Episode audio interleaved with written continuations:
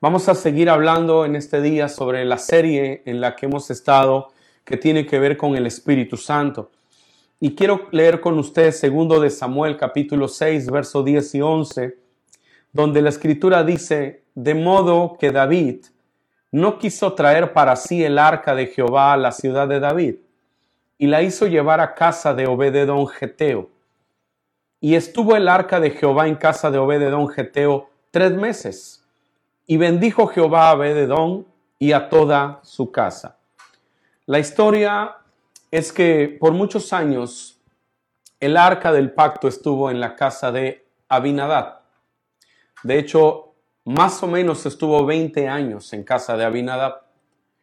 Los filisteos habían robado el arca y un día los el pueblo de Israel recuperó el arca y la llevaron a casa de Abinadad.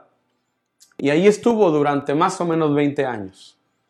Pero cuando David eh, reinó, David tomó la decisión de traer el arca y llevarla a Sión, que es el monte donde después se edificaría el templo y donde se edificaría Jerusalén.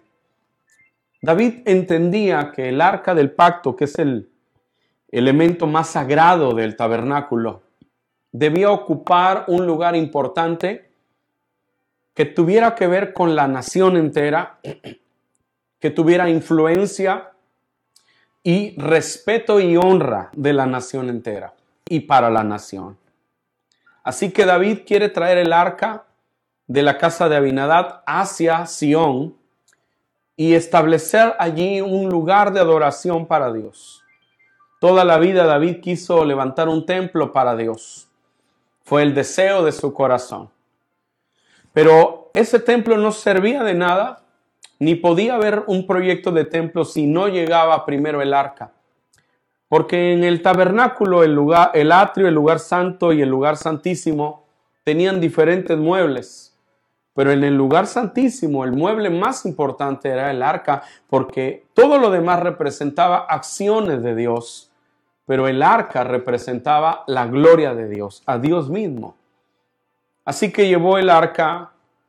Se dice que más o menos hubo unos 30 mil hombres participando en este desfile de traer el arca de a casa de Abinadad a Jerusalén. Y hubo un desfile y hubo una fiesta y él preparó un carro jalado con bueyes para llevar el arca y hizo todo lo que pudo, lo mejor que pudo. Pero los bueyes empezaron a tropezar, iba a caer el arca y un hombre llamado Usa puso su mano sobre el arca para detenerla y cayó muerto por haber tocado el arca. Cuando eso pasó, David tuvo que enfrentarse a el hecho de que él había realizado mal las cosas. No había revisado de manera ah, profunda la palabra y todo aquello que Dios había dicho a Moisés sobre cómo trasladar el arca. El arca no podía ser trasladada en un carro. Tenía que ser trasladada sobre los hombros de un, linaje especial, comprometido y consagrado por Dios para poder llevar el arca sobre sus hombros. Hay muchas enseñanzas sobre esto. Podríamos ir en tantos detalles, pero el tema de, esta, de este día tiene que ver con algunas cosas que hacen que omita yo algunos detalles para poder concentrarme en aquello que Dios ha puesto en mi corazón y que creo que es la palabra que usted necesita recibir en este día. Como David revisó y se dio cuenta de que había hecho mal las cosas, se tomó un tiempo para analizar, indagar y buscar mentoría para traer el arca de manera correcta. Mientras eso investigaba, decidieron llevar el arca a la casa de otro hombre llamado Obed Edom. Y lo hicieron así. Lo increíble de esto es que este, e, e, esta arca que estuvo en la casa de Obed Edom solo estuvo tres meses, pero tres meses fueron suficientes para que empezaran a ocurrir milagros y milagros y milagros, al grado que la Biblia dice que la casa de Obed Edom fue bendecida toda porque el arca estuvo tres meses allí. Hay una enseñanza en este pasaje que es para nosotros hoy, hablando de la presencia y del poder del Espíritu Santo. David tenía una visión para su nación. David quería que su nación honrara a Dios y él quería poner a Dios como el eje en su nación. A veces nosotros queremos lo mismo para nuestras naciones, nuestras ciudades, o para los vecinos o para los amigos. Desarrollamos ministerios en los que estamos apasionados. Queremos servir a Dios, queremos que el mundo entero escuche del mensaje del Señor. Dios es un Dios que mira a las naciones. Él, él, él ha diseñado su obra y su poder para transformar ciudades, transformar naciones. Para Dios no hay nada imposible. Él puede cambiar ciudades, comunidades, puede cambiar familias, puede cambiar eh, países completos, porque para Dios no hay nada imposible. Y Él siembra en nosotros una semilla de visión que nos hace empezar a mirar más allá de nuestros límites, de nuestras barreras humanas, culturales, intelectuales, económicas. Nos hace soñar, nos da una visión. Una visión que, que pretende impactar a otras personas. Es un sueño dentro de nosotros. Es dentro de nosotros un fuego que está ardiendo para hacer cosas para Dios, para servirle. Hoy más que nunca, en diferentes áreas como congregaciones, en el ámbito de los medios, en el ámbito de las relaciones humanas, en el tema del servicio social. Hay tantas cosas que debemos hacer, que podemos hacer, y hay tantas áreas de necesidad en este momento. ¿Por qué? Porque Dios es un Dios, es un Dios de visión. Él mira más allá de nosotros, más allá de nuestros límites. Y por otro lado, la gloria de Dios es transformadora. Dios puede cambiar una nación y puede cambiar ciudades porque su gloria es transformadora.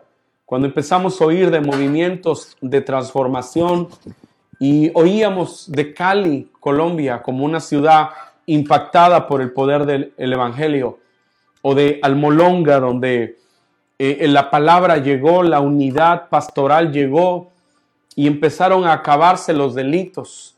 Y un día tuvieron que cerrar la cárcel porque no había delincuentes. Y después tuvieron que empezar a cerrar las cantinas porque no había borrachos. Y cuando empezaron a sembrar se dieron cuenta de que las frutas eran más grandes allí que en cualquier otro municipio de los que rodeaban ese lugar. Porque Dios es poderoso, porque su gloria transforma, su gloria conmueve vidas, conmueve ciudades, conmueve naciones. Eso es lo que David quería.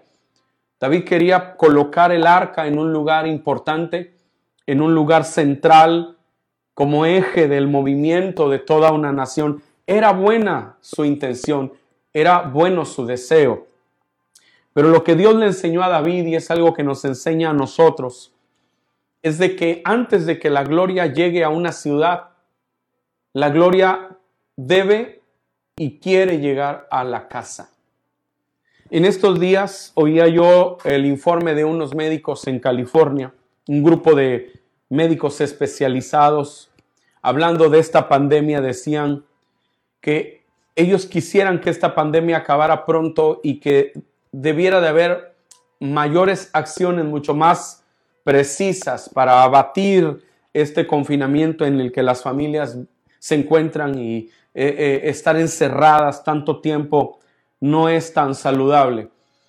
Ellos decían que habían aumentado en estas semanas los números de abuso infantil, tanto abuso físico como abuso sexual.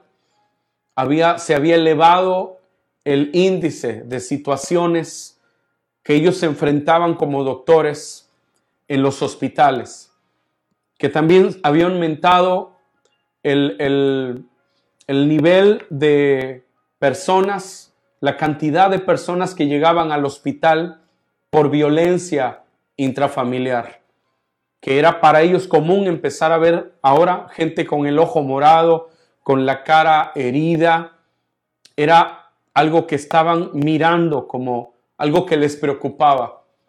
Y sabe, pensábamos estos días, Laura, mi esposa y yo, pensaba, pensábamos que Es difícil para algunas familias que han estado todo el tiempo ocupadas. Han estado, el esposo sale muy temprano a trabajar, regresa hasta en la noche, la esposa sale muy temprano, antes de irse al, trabajo pasa a la guardería, deja a los niños, luego regresa en la tarde, ayuda a las tareas, el esposo llega hasta en la noche, prácticamente nadie se ve hasta el domingo, algunos el domingo van cada quien a sus lugares diferentes, pero ahora estamos en un momento difícil porque la agenda, la dinámica social de la familia ha cambiado.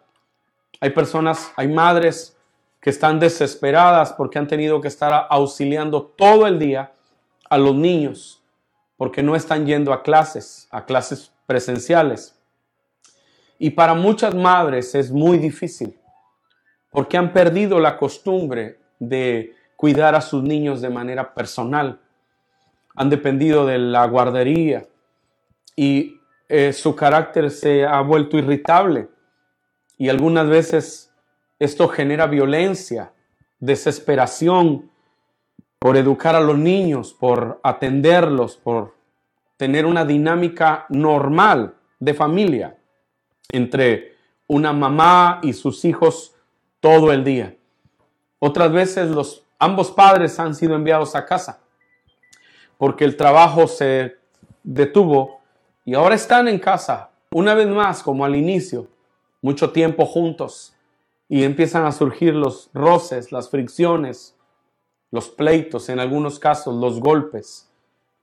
Es como una familia que, que no estaba acostumbrada a vivir como se debe vivir, porque cada quien se había metido en su cueva llamada trabajo, agenda, ocupaciones, pero ahora están juntos. Y sabe que algunas personas están sufriendo mucho están sufriendo y curiosamente están sufriendo por ser familia. Eso no, no debiera de ser así.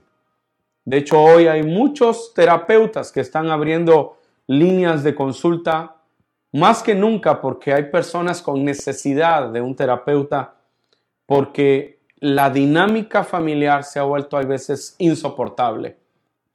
Interesante que quiero decirle esto a los cristianos que me están mirando. Estamos orando por Veracruz.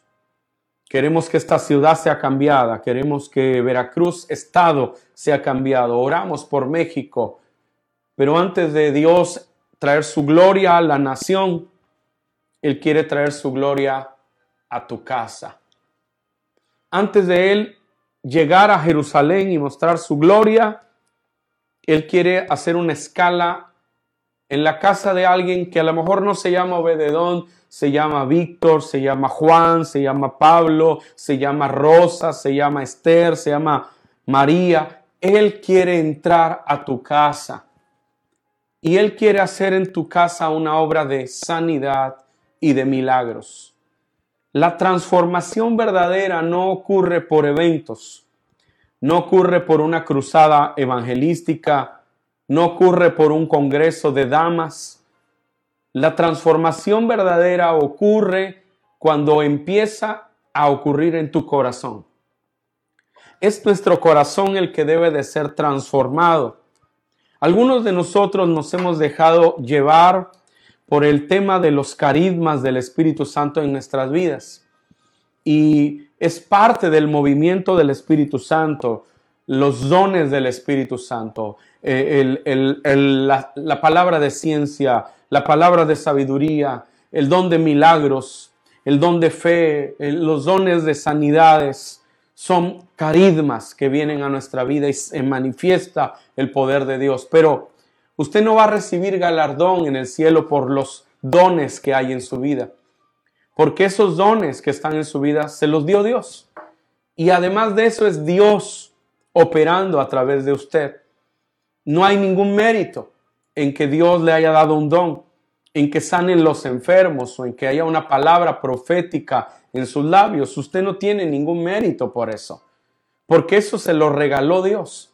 Y además, cuando eso sucede, cuando usted le da una palabra a alguien, cuando hay un enfermo que sana, no es usted quien lo sana, ni es usted de donde salió la palabra, es Dios el que lo sana y es Dios quien dio la palabra.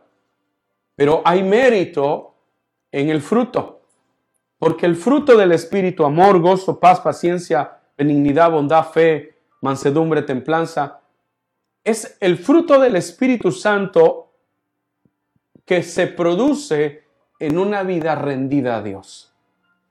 Es cuando usted dice, Señor, yo creo que mi carne fue clavada en la cruz cuando Cristo murió y yo recibo por la fe esa verdad y voluntariamente ofrezco a ti este carácter terrible que yo he tenido. Y ahí es donde el Espíritu Santo empieza a producir un milagro. El milagro de quitar ese carácter insoportable que usted y yo a veces tenemos. Una vida que vive en la carne, que no se somete a la verdad de la palabra, que la carne fue clavada en la cruz, puede ser muy difícil.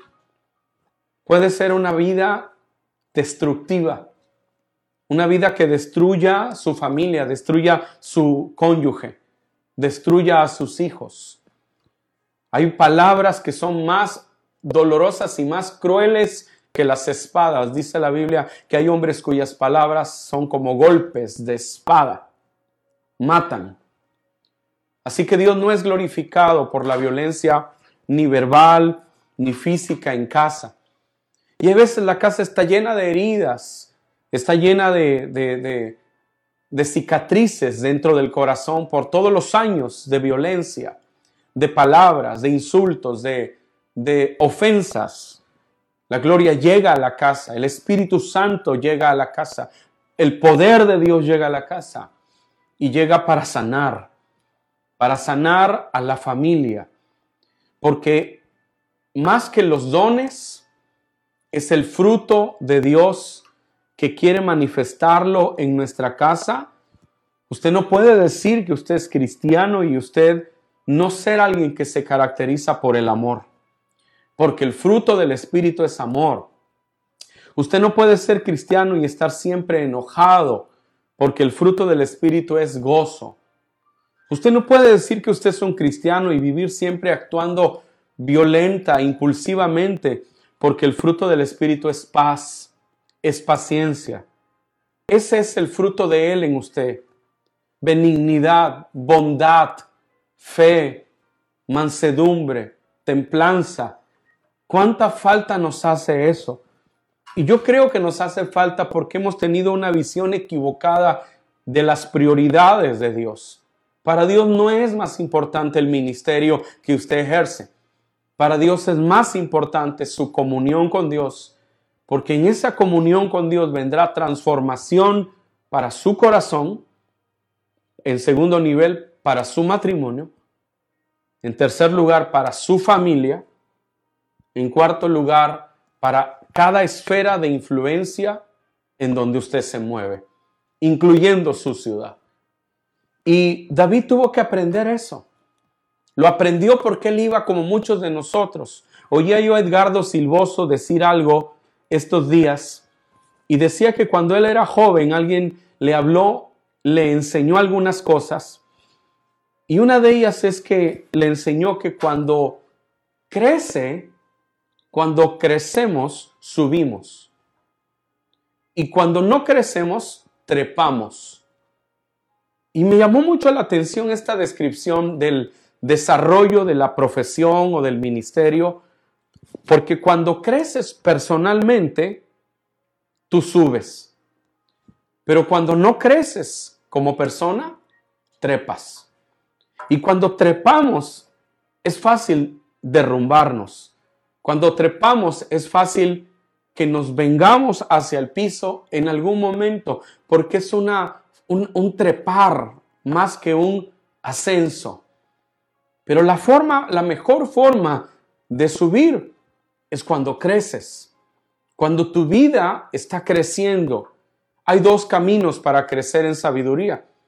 Uno es a través de la experiencia personal. Generalmente ese es el más doloroso, en el que vas golpe y golpe y golpes y los golpes te ayudan a entender. Pero el otro camino es a través de la sabiduría.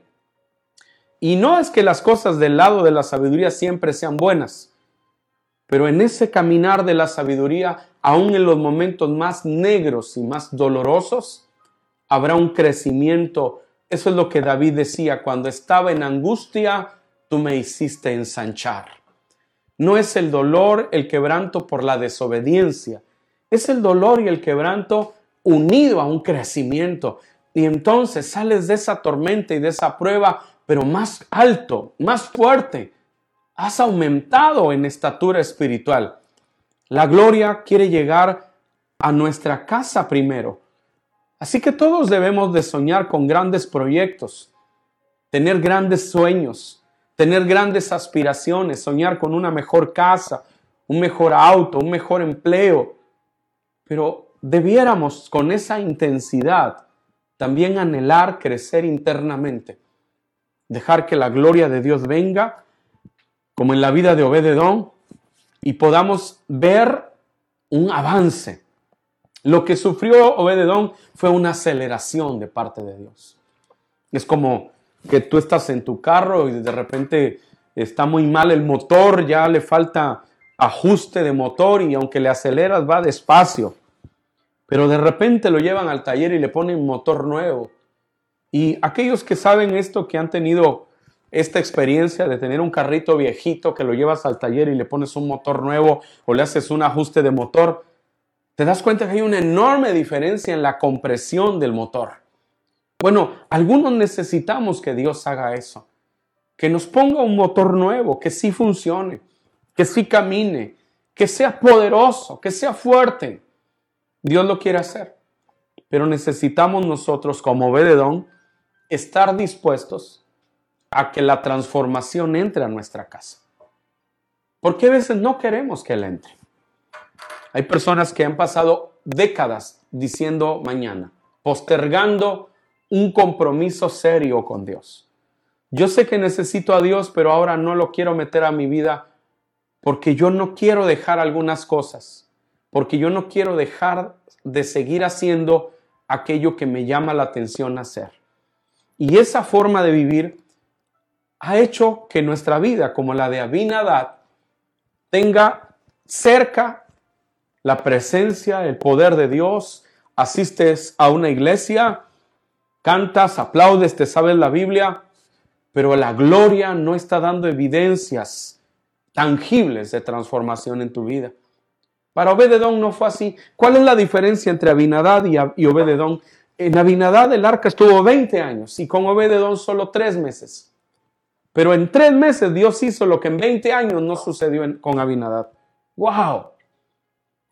Me suena como a familias que han estado 20 años en una iglesia y no hay ninguna historia de grandeza ni de milagros. Y parece que Obededón es ese hermanito que llega a la iglesia lleno de pecado, lleno de cadenas, se entrega a Cristo y unos meses después es un poderoso cristiano y su vida, su familia están viendo milagros por todos lados. ¿Cuál es la diferencia? ¿Cuál es la razón? La actitud. Jesús fue invitado a la casa de un fariseo a comer. Y cuando estaba ahí comiendo, llegó una mujer y se tiró a sus pies y quebró un frasco de perfume, empezó a llorar y con sus cabellos limpiaba los pies del Señor. Cuando ella estaba haciendo eso, el Señor contó una historia y dijo que había dos personas que estaban endeudadas, pero que uno era tan endeudado, tan endeudado y otro tenía una deuda menor y dijo que a los dos se les perdonó la deuda. Y el Señor hablaba de eso y, dijo que, que cuál de los dos amaría más. La gente que estaba ahí dijo, bueno, al que se le perdonó más. Dijo el Señor, es cierto, porque al que mucho se le perdona, mucho ama.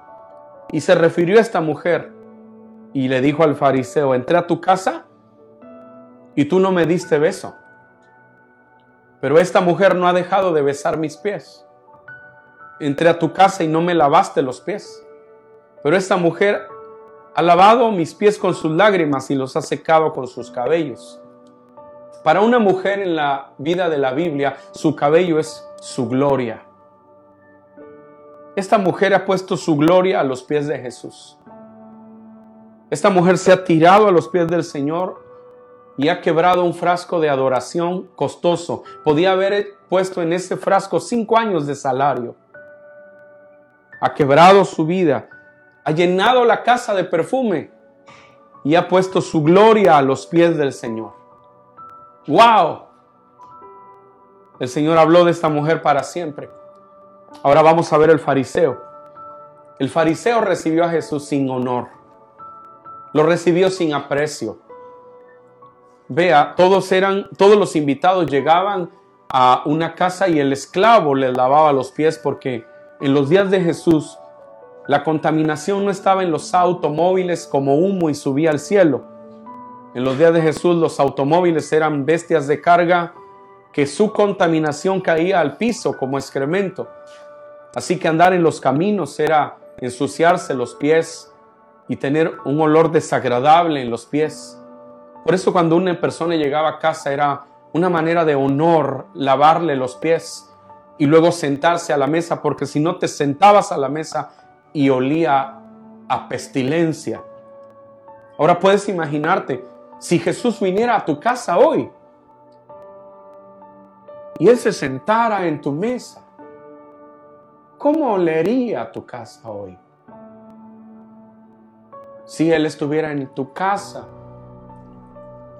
y tu familia alrededor de esa mesa, los pies de ustedes, ¿cómo olerían? Si Él llega a tu casa, tú puedes recibirlo como una religión, puedes recibirlo como uno más, como ese fariseo. Así hemos recibido su gloria muchas veces.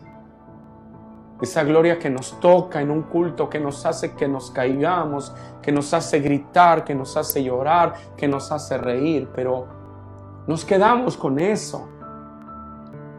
Pero Obededón, más que Abinadad, que tuvo 20 años el arca, Obededón en tres meses le dio a la gloria de Dios un lugar diferente, primero en su corazón. Y al darle un lugar de importancia y de honor, la gloria de Dios empezó a transformarlo. Bendijo Dios su casa. Yo no sé cómo era la casa de Obededón, pero si hubiera sido su vecino y tuviera que decir tres meses después esa casa es bendita, quizás lo haría porque dejaría de oír los gritos que se oían, las maldiciones, los sapos y las culebras saliendo de la boca de los integrantes de esa familia. Hubiera dejado de oír maldiciones e insultos. Hubiera empezado a escuchar que en esa casa hay canciones de adoración. Hubiera empezado a ver que esa casa mal arreglada, empezó a mejorar su aspecto. Empezaría a ver que esos hijos salen y abrazan a su padre, a su madre. Algo pasó que la gente toda dijo y quedó registrado en el libro de Samuel, de los, el profeta quizá más grande en Israel, quedó registrado que Dios había bendecido a Obededón y a su casa. Amado amigo, hermano que me escucha hoy, permítale a Dios entrar a su casa. Permítale a Dios mostrar su gloria en su casa. Porque la gloria de Dios quiere llegar a tu casa ahora mismo. Así que yo quiero bendecirte. Quiero pedirle a Dios que bendiga a tu familia. Y que tú puedas decirle a Dios, Señor, ven a mi casa. Señor, quiero darte el lugar de más honra en mi casa. Quiero que a partir de hoy, lo que nunca ha pasado, quizás en 20 años de mi vida, ocurra hoy por tu presencia, por tu gloria. Dile, ven Espíritu Santo. Trae tu gloria sobre mi casa y cámbiala, transfórmala para la gloria de tu nombre. Ahí donde estás, cierra tus ojos. Y vamos a orar al Señor. Dile así. Dile, Padre Celestial, en esta hora te entrego mi vida. Te entrego mi corazón. Te pido que vengas a mi vida. Que llenes mi vida. Que me limpies. Que me perdones. Y que me hagas la persona que tú quieres que yo sea. Con mi corazón creo y con mis labios confieso que Jesucristo es el Señor y que Dios Padre lo levantó de los muertos y que Él vive para siempre. Señor Jesús, te recibo como mi Señor y mi Salvador personal. Y a partir de hoy quiero que me ayudes y me transformes para yo ver mi hogar y mi esfera de influencia transformada por tu poder en el nombre de Jesús. Amén. Dios te bendiga